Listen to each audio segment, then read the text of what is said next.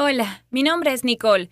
Mis padres y mis amigos me llaman Nikki. Y ellos piensan que me estoy haciendo cargo de lo que no me corresponde, pero espero que cuando escuches mi historia me entiendas. Desde mi primera infancia mis padres me enseñaron a establecer mis prioridades y a no perder el tiempo en las cosas pequeñas. Podrías pensar que eso me hizo un poco confiable o indiferente, pero no es cierto. Es solo que todas las cosas pequeñas tienen que hacerse rápido y de forma automática. Es por eso que en casa nunca discutimos sobre quién sacaría la basura. Siempre lo hacía yo.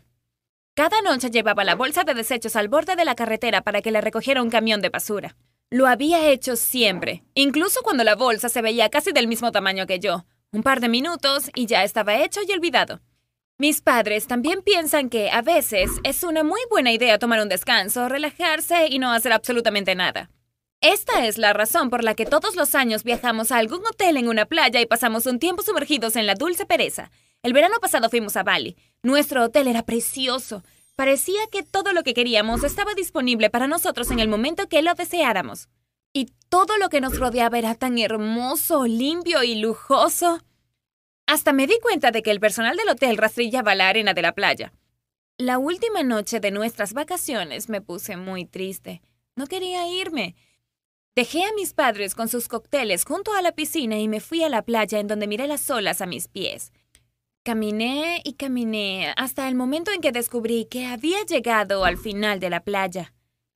Es decir, por supuesto que no se terminaba literalmente, solo vi un alto muro frente a mí, con un extremo que iba directamente al océano. El territorio del hotel estaba cerrado. Justo cuando estaba a punto de darme la vuelta, noté un agujero en la pared y luego sentí curiosidad. ¿Qué encontraría del otro lado? Tal vez otro hotel, incluso mejor que el nuestro. Decidí echar un vistazo. Cuando me arrastré por el agujero, al principio no me di cuenta de dónde estaba. Un segundo antes caminaba sobre la arena cálida y limpia. El viento me traía el aroma de las flores y el tierno susurro de las palmeras. Y ahora estaba parada. ¿En un vertedero de basura?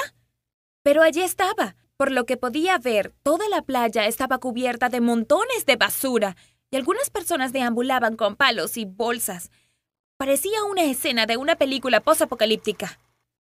Me sorprendió tanto que no noté de inmediato que la basura no solo cubría la playa, sino también el océano, flotando a muchos metros de distancia. Por eso era que el muro estaba construido hasta tan adentro en el agua. Regresé a nuestro hotel y a la mañana siguiente volvimos a casa pero yo seguía sin poder olvidar lo que había visto. Y cuando finalmente tuve acceso a mi computadora portátil, pasé casi toda la noche leyendo artículos sobre la basura en los océanos. Estaba devastada por lo que averigüé.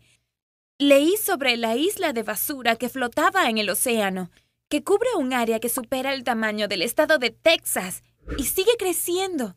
¿Entiendes lo que digo? Millones de kilómetros cuadrados de agua, cubiertos con una sopa de plástico en la que los habitantes del océano se mueren de dolor todos los días. En otros lugares, la basura plástica no está tan densamente acumulada, pero igual había mucho de ella. Demasiado. Lo que vi en Bali era la basura que había regresado a la costa desde el océano. Si los hoteles caros no limpiaran sus playas, lucirían exactamente igual de sucias. Traté de recordar lo que había visto allí y me di cuenta de que la basura del océano era algo muy común para mí. Botellas de plástico de todos los tamaños y colores, bolsas de plástico y embalajes, todo lo que había dejado tirado al costado de la carretera durante muchos años. Bueno, sabía que la basura se podía clasificar de manera que el papel, el plástico y el vidrio se pudieran desechar por separado para su reciclaje, de forma gratuita.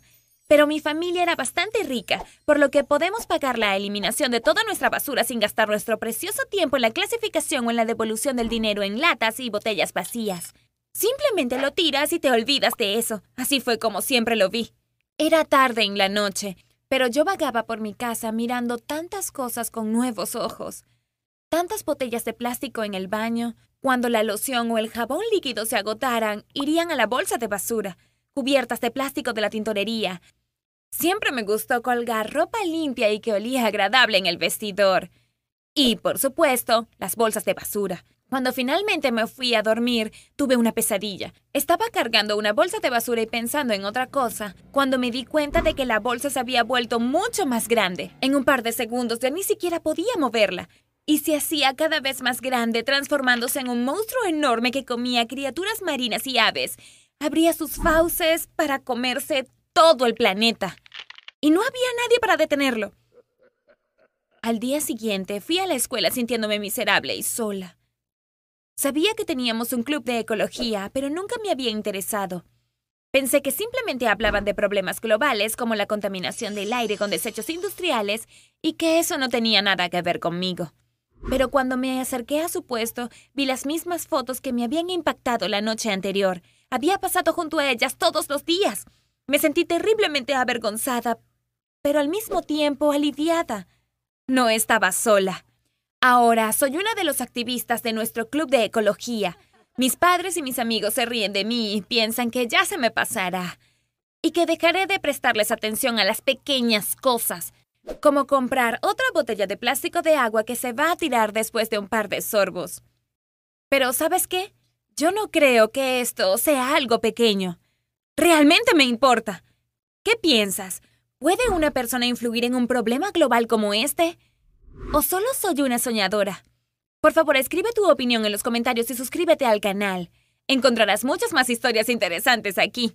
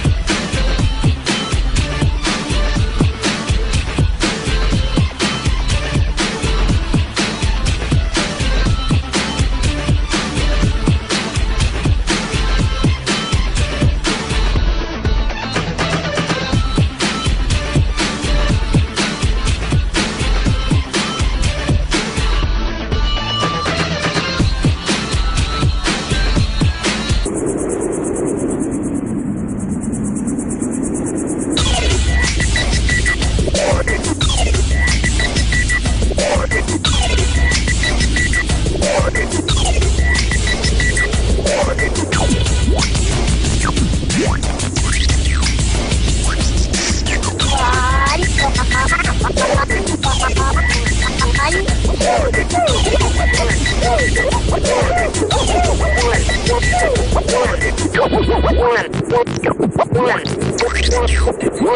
you.